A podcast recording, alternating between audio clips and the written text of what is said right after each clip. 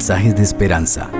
Reflexión diaria en el plan Reavivados por su palabra con el pastor Álvaro Rodríguez.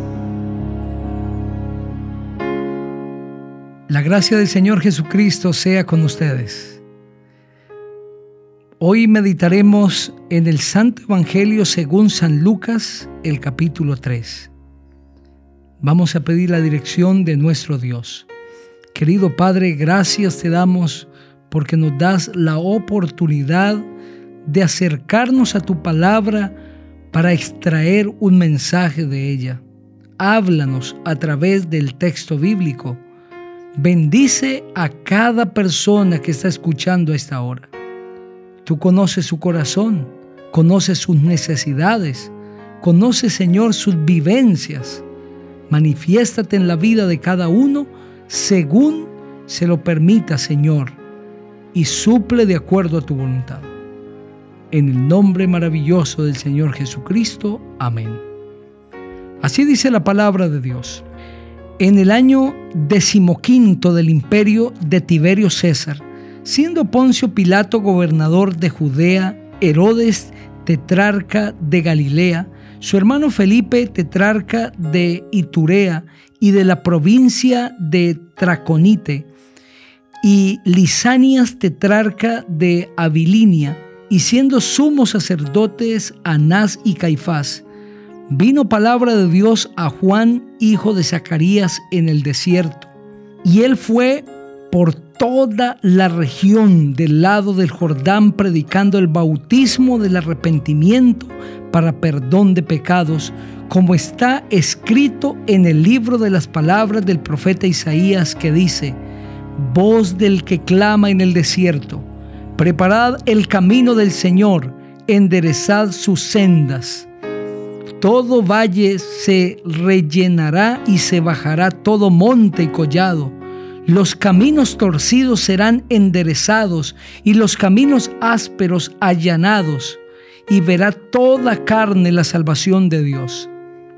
Y decía a las multitudes que salían para ser bautizados por él, Generación de víboras, ¿quién os enseñó a huir de la ira venidera?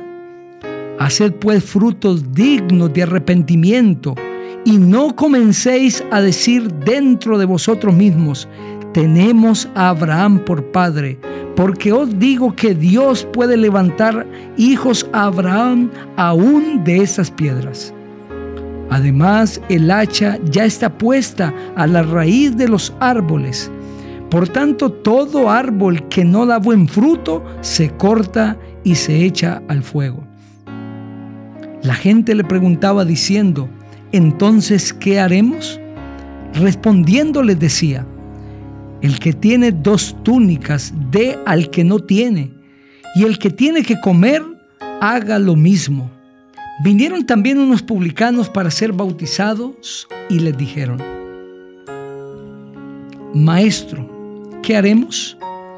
Él les dijo, no exijáis más de lo que os está ordenado.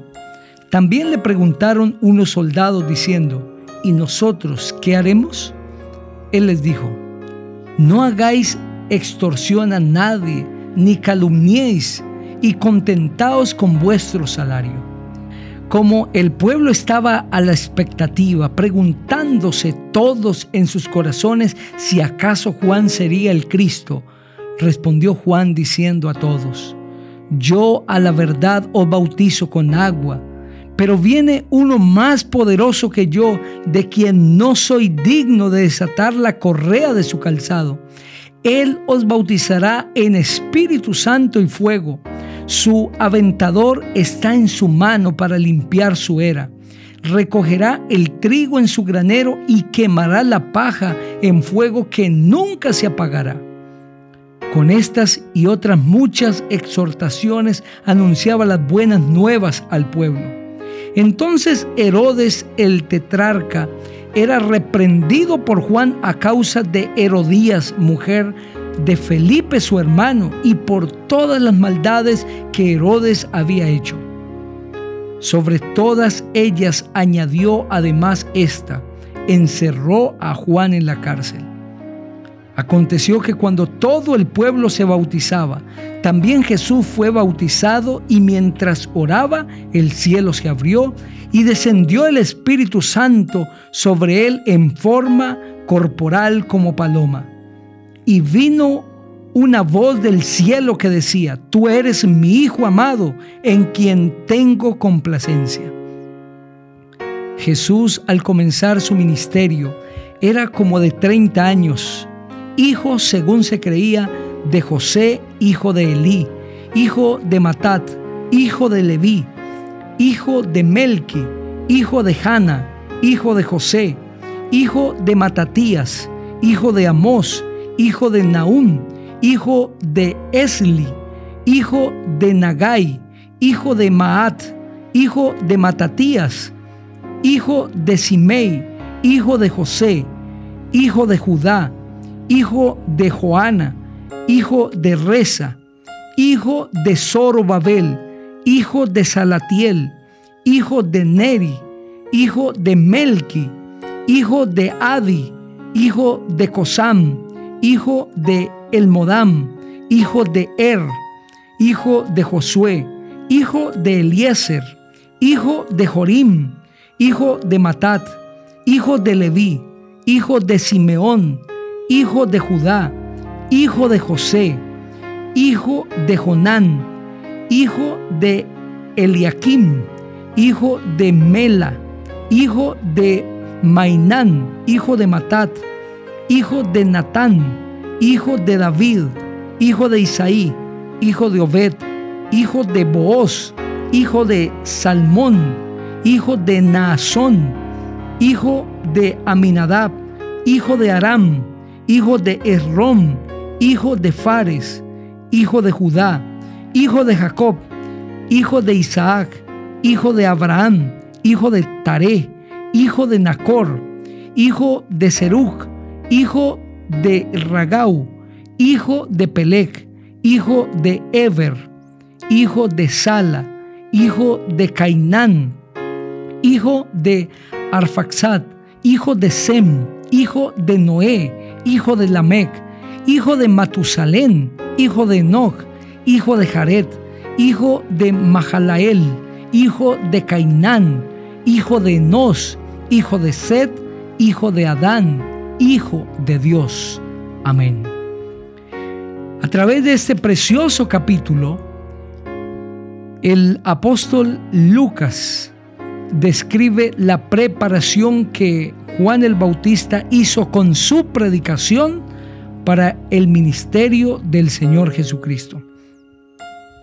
Juan el Bautista fue elegido por Dios desde antes de su nacimiento para ser el que preparara el camino para el Salvador. Él debía ser un predicador destacado que anunciara el reino de Dios a través del Señor Jesucristo y por toda la región del Jordán, Juan iba predicando el bautismo de arrepentimiento. Les decía a las personas, haced pues frutos dignos de arrepentimiento y no comencéis a decir dentro de vosotros mismos, tenemos a Abraham por padre, porque os digo que Dios puede levantar hijos a Abraham aún de esas piedras. Además, el hacha ya está puesta a la raíz de los árboles. Por tanto, todo árbol que no dé buen fruto se corta y se echa al fuego. Juan está hablando a los judíos que se jactaban de ser hijos de Abraham. Se sentían orgullosos de ser descendencia de Abraham y creían que por ser descendencia de su padre Abraham ya era suficiente, no necesitaban más. Despreciaban a aquellos que no tenían la misma descendencia. Pero Juan les dice, no es suficiente esto. Ustedes se pueden jactar de decir que tienen a Abraham por padre, pero se necesita más que eso. Se necesita dar frutos dignos de arrepentimiento. Y si no lo hacen, el hacha ya está puesta a la raíz de los árboles. ¿Por qué Juan dice eso? que todo árbol que no dé buen fruto se corta y se echa al fuego. Porque el Señor Jesucristo había venido para dar la última oportunidad al pueblo judío. El pueblo había despreciado a los profetas de Dios uno tras otro. Y ahora el Señor Jesucristo se manifiesta para que le acepten o le desprecien. Al despreciar a Cristo como Salvador y al elegir allí en el momento de la crucifixión a Barrabás y el decir que su sangre sea sobre nosotros y sobre nuestros hijos, la nación judía se promulgó sobre ellos mismos la más terrible maldición.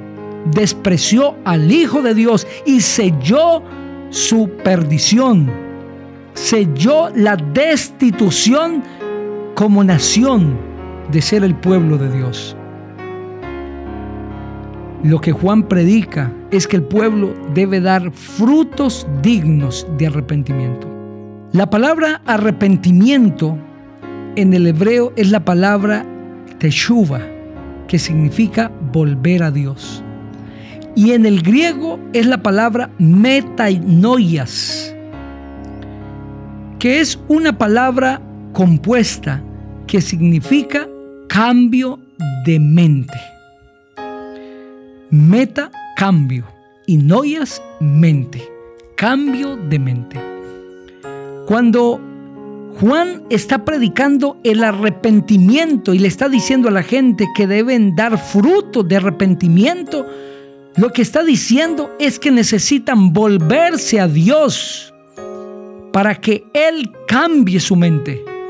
Este pueblo estaba viciado al pecado y necesitaban un cambio en su mente.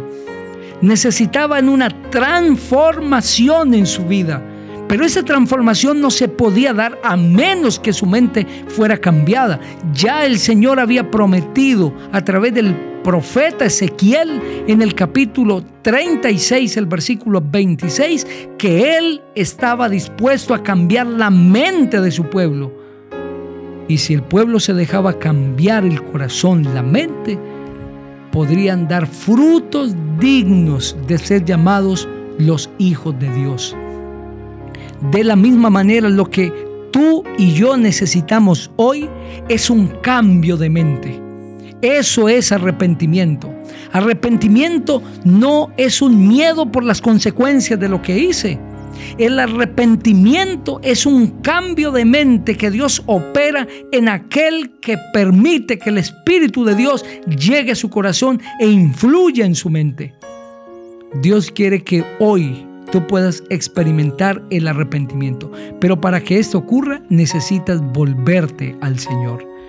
Como dice el profeta Jeremías en el capítulo 35, el versículo 15, Volveos ahora cada uno de vuestro mal camino, enmendad vuestras obras y no vayáis tras dioses extraños para servirlos, y viviréis en la tierra que os di a vosotros y a vuestros padres. El Señor quiere que nos volvamos a Él y al volvernos a Él, Él cambiará nuestra mente y experimentaremos el verdadero arrepentimiento. Te invito para que juntos oremos. Padre querido, gracias por este hermoso mensaje de este precioso capítulo. Que cada uno de nosotros podamos experimentar el verdadero arrepentimiento en el nombre maravilloso del Señor Jesucristo, que es sobre todo nombre. Amén. Que el Señor te bendiga